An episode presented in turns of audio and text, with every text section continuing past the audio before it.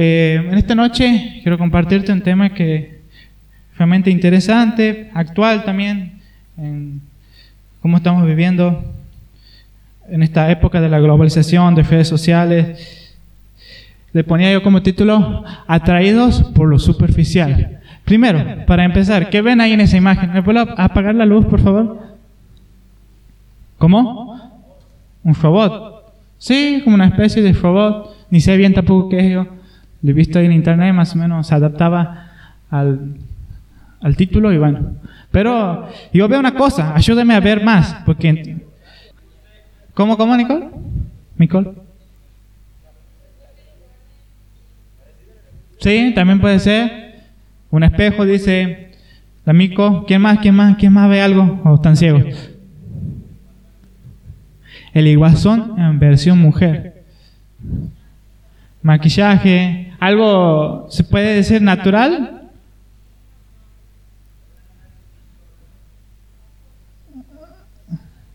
Eh, puede, puede ser. Él dice algo de lo físico.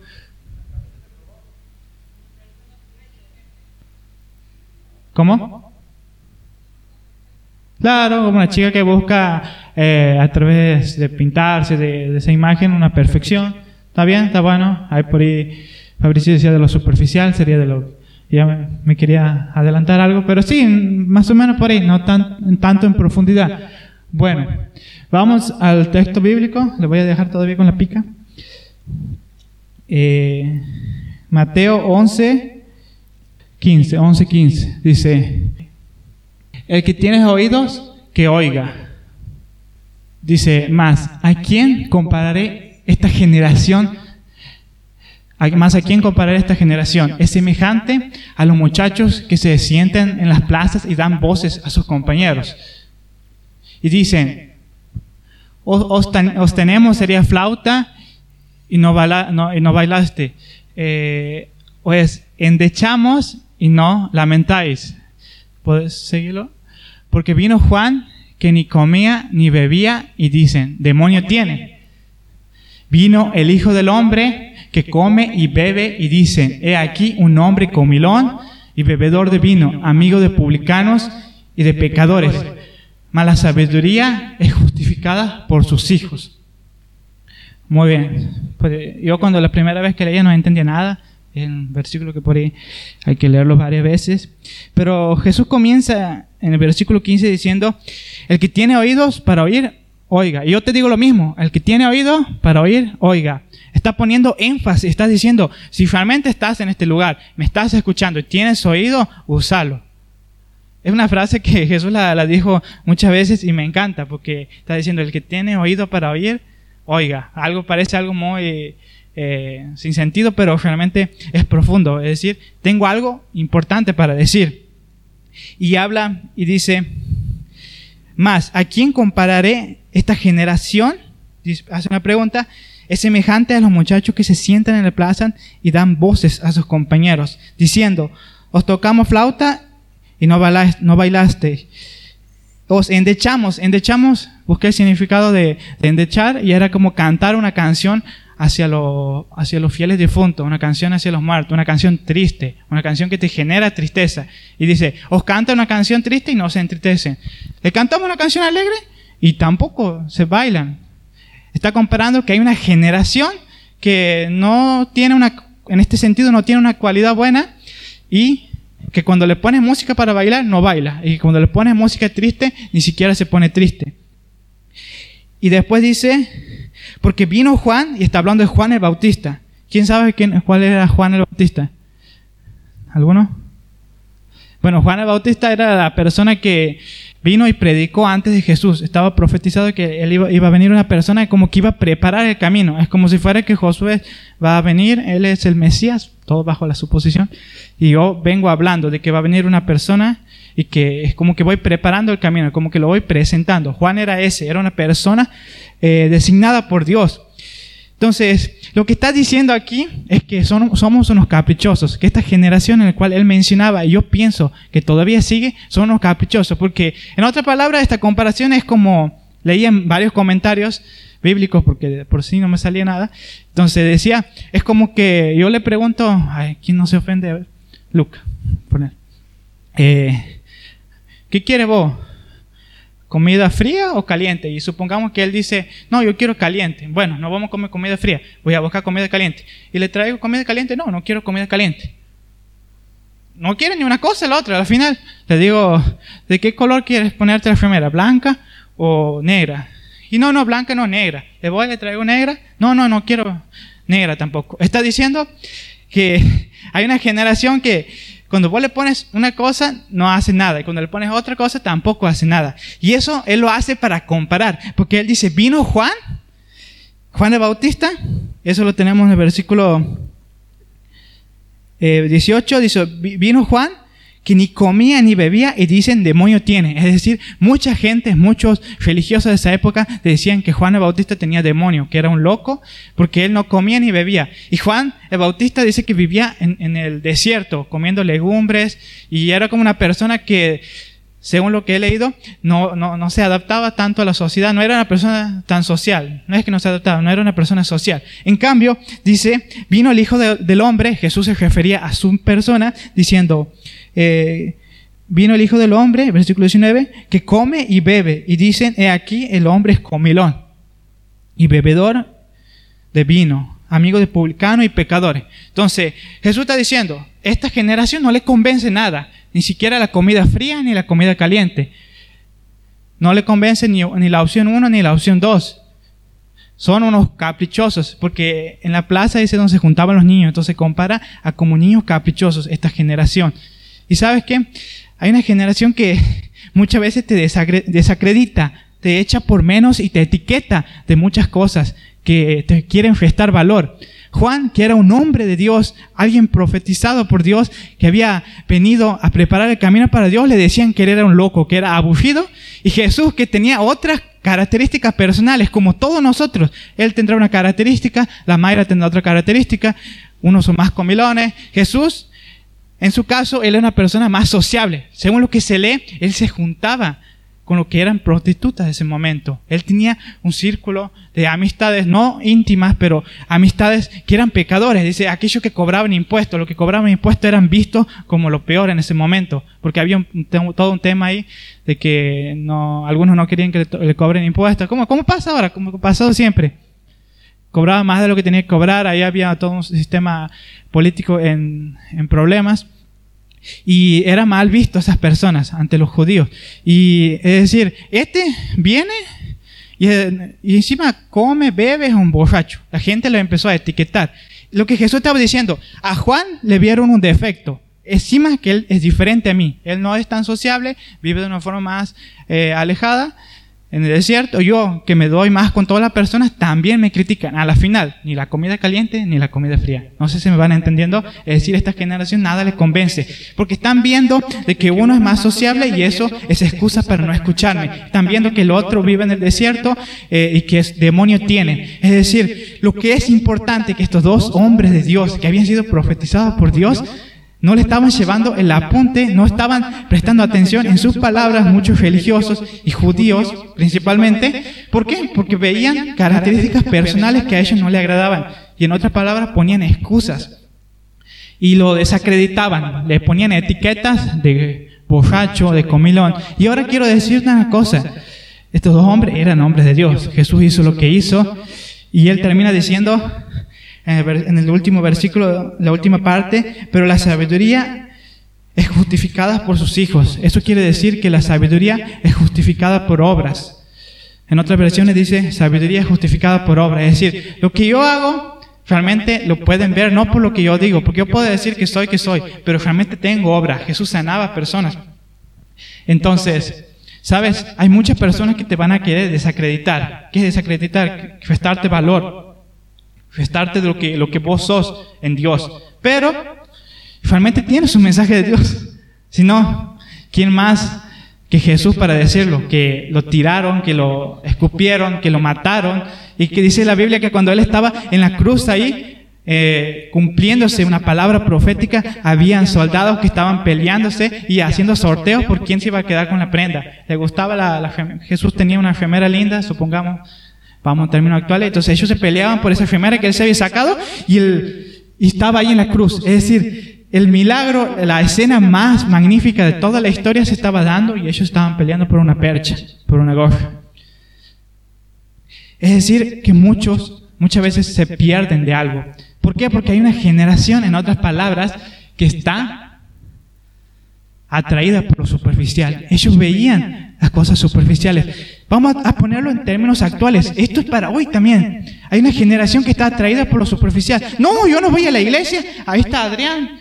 Ese no me gusta a mí, es muy alto y cabezón. Ah, a veces predica Josué. Y Josué es muy peticito, ya que se está refiriendo. Eh, no, y el pastor, ¿qué? A mí no, no tiene que ser así los pastores. El pastor tiene que, que, que el pastor es muy gordo y pelado. No, no me gusta eso. ¿Por qué? Porque yo en las redes sociales sigo una página donde el pastor eh, es delgado y tiene pelo. Y ponemos excusas diciendo que, y desacreditamos a la persona que realmente es de Dios por, tonteras, por cosas superficiales. Por decir, no, yo no voy a la iglesia y no me gusta. No me gusta la iglesia, mira el piso como tiene todo rayado.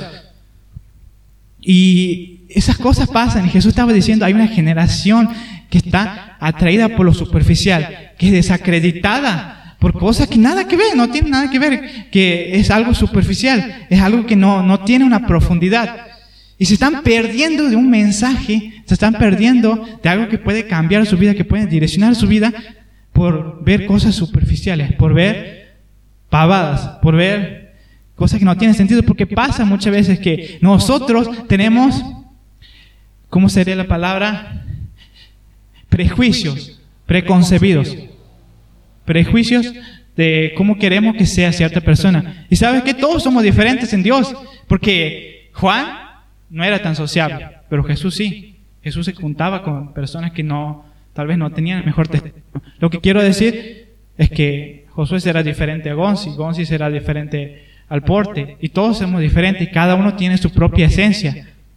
El problema es que no lo saben y muchas veces nos vamos por apariencias y queremos porque la gente dice que tal cosa tiene que ser de tal forma, que el predicador tiene que hablar de tal forma, que tiene que gritar, y yo también voy a ir y voy a gritar. Y como que veo todo con una, una perspectiva de que cómo tiene que ser. En realidad no, es tu identidad. Eso es la multiforme gracia de Dios. Eso lo podemos encontrar en Primera de Pedro. Ponemos el versículo, por favor. Dice, cada uno según el don. El don es el regalo que Dios nos da cada uno según el don que ha recibido. Ministrelo a los otros como buenos administradores de la multiforme gracia de Dios. La gracia de Dios es lo que Dios nos da, lo, que nosotros traemos incorporado y lo vamos mejorando con disciplina. Es decir, cada uno con el don que le ha dado, con la forma que te ha dado de ser. Obviamente hay cosas que tenemos que mejorar, cosas que son adquiridas, pero la esencia, lo que Dios te ha dado, sin, sin apariencias, viendo la, la, unicidad que Dios me ha dado. La unicidad es lo, lo, único que Dios me ha dado. Usar eso, administrarlo de una forma buena y ponerlo a administrar, ponerlo al servicio de, de los demás. De la multiforme gracia de Dios. Es decir, multiforme. ¿Qué le parece esta palabra? Eh, algo, no sé, a mí cuando yo digo multiforme, ¿qué, qué se te viene a la mente, Gonzalo? Ben 10. ¿Ben 10? Ah, está buena. Está buena. Está muy bueno, me, descolocó, pero está bueno. Porque Ben 10 tenía un reloj que usaba 10. Al principio tenía 10 extraterrestres, ¿cómo es? Ni me acuerdo. Entonces él usaba y había variedad. Está bueno, mira vos, este chico tiene lo de Harvard, llamen a Harvard para que lo lleven. Vamos para el fondo, vamos para el fondo. Multiforme, ¿qué se te viene a vos? Algo, cuando dice multiforme. Mucha forma. Mucha forma. Algunos dirán una docena de empanadas. Esos son los comilones. Bueno, eh, entonces, la gracia es lo que Dios nos da y la multiforme es la variedad. Es decir, cada uno tiene su, su propia esencia, es diferente. Pero nomás que hay mucha gente que es atraída por lo superficial y que no ven eso. Y nosotros no debemos ser así. No tenemos que ser atraídos por algo estético solamente. ¿Sabes? Hay un experimento que se hizo en la ciudad de Washington. Voy a buscar aquí mi nota para violinista, perdón, estadounidense Joshua Besh, no sé si se nombra así, hizo un experimento, tiene un violín, que no le voy a decir el nombre porque no me acuerdo, que es del año 1713 y tiene un valor aproximado de 3,75 millones de dólares. Y dice que él está en los mejores eventos de este tipo, tocando violín, en los mejores, lugares donde la gente va y paga unas sumas considerables. Y él fue a la, a la, sería lo que es la estación de subte de ahí, de Washington Federal, en la en Fran Place, y hizo un experimento, fue y tocó, como cualquier otra persona que va y toca con la gorfita, ahí al costado de, de un lugar donde pasa mucha gente. Tres días antes había ido a un evento donde habían asistido miles de personas, donde la entrada más económica estaba 100 dólares y es una de las personas más, más grosas en este, en este campo, en este lugar. Y él fue y comenzó a tocar. Un artista que vale mucho ir a verlo, que tiene un talento extraordinario, fue hizo un experimento social a tocar en el lugar donde recurren muchas personas. Dice que él estuvo tocando alrededor de 45 minutos, desde las 7 de la mañana hasta las 8, esa hora es muy recurrida. Dice que muy poca gente se paró a observarlo. La mayoría pasaba por el costado, pasaba por el lado y ninguno lo, apreciaba su talento. Fueron una o dos personas que se dieron cuenta quién era él y bueno, pusieron algo de plata. Pero en resumen, creo que en esos 45 minutos él juntó algo de 42 dólares y 17 centavos. Y alguien que en una entrada solamente estaba 100 dólares en la calle había sido totalmente desapercibido. ¿Sabes? Hay talentos, hay cosas grandes que muchas veces nosotros tenemos. Y hay gente que no lo va, no lo va a ver. Jesús sanaba enfermos, hacía milagros. Y mucha gente le decía, no, este hace milagros por el demonio, este hace milagros por Belcebú, este desacreditaba a las personas, le ponían etiquetas de religioso, de comilón, ¿sabes? Dios tiene un propósito con vos y vos no puedes dejar que las demás personas te desacrediten porque han dicho algo malo de ti. Te quiero decir algo que he aprendido y me ha servido un montón para no abandonar y seguir. ¿Sabes? No dependas de la gente. No dependas de lo que la gente dice, no dependas muchas veces de lo que las personas te van a decir. Las personas te van a ofender, te van a desacreditar, te van a decir muchas cosas, te van a poner muchos pronombres, te van a hacer bullying, te van a decir cosas que, que tú no sos. Pero sabes, si vos estás en el camino de Dios, realmente vales. No vaya a ser que estén pasando por, tu, por el costado tuyo poniendo plata y y no pagando realmente lo que tú vales. Cuando digo pagando no es plata, sino tomándote con el valor que tú tienes. Por ver lo superficial, muchas veces se pierde la gente de eso. O nosotros nos perdemos de los demás. Imagínate estar al lado de Jesús y, dejarte llevar por la corriente de críticas de la superficialidad y decir, no, este, ah, este borracho, ese se junta con, los muchachos esos que toman allá ah, cuando salen de la cancha, ese no sirve.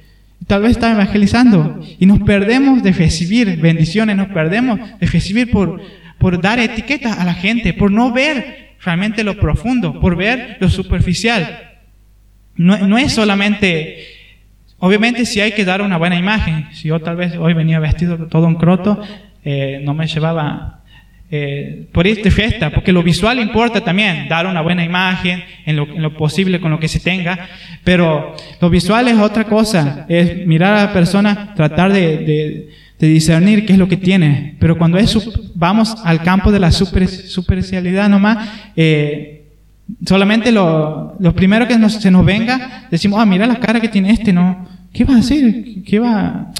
Mira la cara de bobo, de dormido que tiene. Y muchas veces entramos en eso y tal vez sea una persona que realmente tiene mucho talento. ¿Cuántos testimonios nos hay de gente que ha logrado tanto? Foni, aquí en Santiago. Dice que Foni Olivera cuando había venido aquí a Santiago debajo de un quebracho y predicaba, dice que había otros pastores que le decían, no, ¿qué haces aquí? Anda a tu, a tu país, anda a Brasil. ¿Qué haces aquí? Mira, te vas a morir de hambre. Tómate, pagamos el boleto, anda volver. Dice que le decían. Y hoy Ronnie tiene la iglesia más grande aquí en Santiago. Anda predicando por todo el mundo. Tiene un canal de YouTube con más de 100 mil suscriptores. Y los invitan a eventos internacionales. Mira si él se dejaba llevar por lo que otros le decían. Mira si él se dejaba moldear la identidad por lo que otros decían. Porque otros ven, hay una generación que ve solamente lo superficial.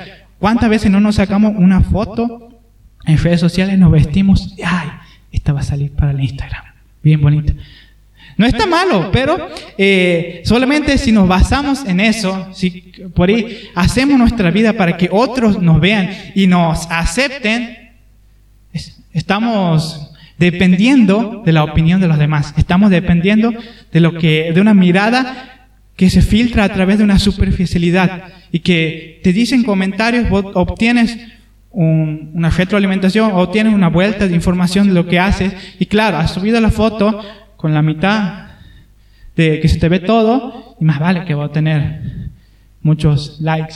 Has subido una foto ahí pasada de tono, más vale que vas a recibir muchos, te van a empezar a tener muchos seguidores. No, no voy nada de contra de eso, pero va, en fotos subir de tono sí, pero cuando basamos nuestra identidad solamente en lo que las demás personas nos dicen y subimos una foto normal, capaz, una foto, no sé, con el padre, que sí, una foto que tal vez no venda tanto, que no sea tan superficial, y no tenemos nada, no tenemos ningún like, no tenemos ningún me gusta, entonces, y me siento mal, me siento mal porque no hubo mi publicación, nadie lo ha visto. Estás poniendo tu autoestima en las manos de la gente que ve lo superficial, de una generación que es atraída por lo superficial. No digo tampoco que, no sé, que suba la foto cuando estás durmiendo, porque hay que tener visual. O sea, no, por eso quiero que, entiendan este concepto, la diferencia entre lo visual y lo superficial. Lo superficial es cuando ya es solo, todo externo. Lo visual, obviamente, hay, hay que ser visual. No, no vamos a subir la foto aquí de la iglesia, por ejemplo, eh, haciendo, no sé, que se me vea a mí la mitad del cuerpo, que no se me vea bien porque no atrae, no, no, no, estratégicamente no, no vende, podríamos decirlo.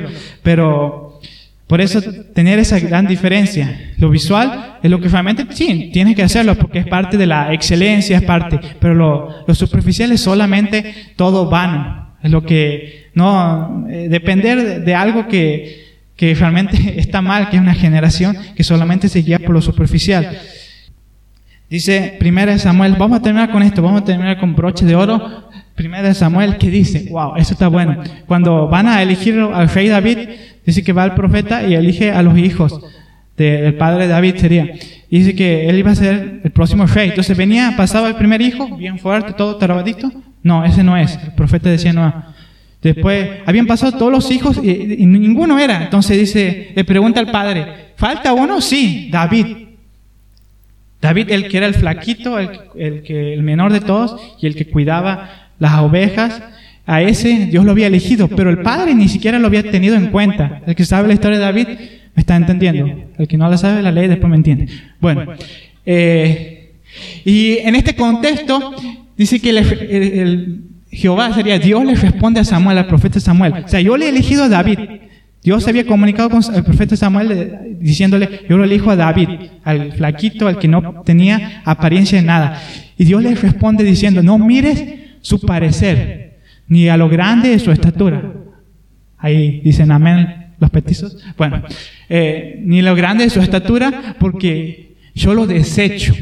Porque Jehová no mira lo que mira el hombre, pues el hombre mira lo que está delante de sus ojos, pero Jehová mira el corazón. Entonces, la pregunta es, ¿cuál es tu corazón? ¿Realmente está en sintonía con lo que para Dios es bello? Algunos me dirán, mi corazón está podrido, está dolido, está quebrado. Hay un Dios que lo puede embellecer. Hay un Dios que no mira muchas veces lo que otros miran. Y tal vez tienes un corazón roto y buscas que sea sanado a través de la opinión de las otras personas, que te abracen, que te digan algo lindo a las mujeres o que te manden un mensaje por Facebook, un muchacho, una chica bonita, dependiendo de los demás. Se fían, pero muchas veces dependemos de que totalmente de que todo nos no, no den algo, nos den una, una alabanza, que no, no está mal esto, pero cuando solamente dependemos de ellos, no nos vamos a sanar. Porque muchas veces hay personas que te van a lastimar, hay personas que te van a herir. Y Dios mira el corazón. ¿Y por qué no basar tu belleza en lo que realmente es bello para Dios, que es tu corazón, tu forma de ser? Y esto es lo más importante, que dejemos muchas veces la, superficialidad y que nos vayamos a tener una identidad en lo que realmente es bello para Dios. Quiero que te pongas de pie para terminar. No sé cuál es tu personalidad, no sé cómo Dios te creó. Bueno, hay algunos que los conozco, tengo amistad, por ahí sé. Hay cosas que uno tiene que distinguir, qué es lo que Dios me ha dado y qué es lo, lo que está mal de mi carácter, por ahí, de mi temperamento. Por ahí tenemos eh, fallas que son adquiridas. Pero sabes qué? Quiero terminar diciéndote que primero que cierres los ojos y que pienses, que te mires en un espejo, pero no en el espejo de, de, tu pieza, no en el espejo de tu baño, sino que puedas mirarte al espejo de Dios, a un espejo que es totalmente diferente, en un espejo en el cual vos puedes ver cuáles son tus defectos, pero Dios no te devuelve con juicio, Dios te devuelve abrazándote, así como ese abrazo que hemos tenido hace rato, Dios te abraza, te envuelve y te ama. Él te dice que vos sos su hijo, la piedra preciosa, que realmente hay valor en tu vida y que no depende de lo que los otros te dicen, que depende de lo que Él te dice, que Él te ama y que con eso te basta. ¿Sabes? Que no te bases en la superficialidad para juzgar a las personas, para etiquetar a las personas y que sabes que no dejes que otros que realmente tienen una perspectiva distorsionada te desacrediten, te echen por menos y te dejen atrás. Tienes que buscar la identidad que Dios te ha dado, la unicidad que Dios te ha dado y dejar de vivir solamente por, con caretas. Solamente cuando nos acercamos a Dios y buscamos nuestra autoestima sanar por medio de Él, es cuando podemos sacar nuestra careta y poder dar el verdadero rostro al mundo, un rostro que es tuyo, que no es de nadie más, sin maquillaje, sin, sin pintura, sin nada, sos vos. Y eso es lo que Dios quiere que seas, que seas vos. Imagínate si Jesús se guiaba por los comentarios de borracho, imagínate si Jesús se guiaba por, por, las etiquetas que le hacían. Tal vez no iba a cumplir su propósito. O sea, esto es importante. Cumplir tu propósito muchas veces depende de saber administrar los comentarios que la gente te hace en tu vida.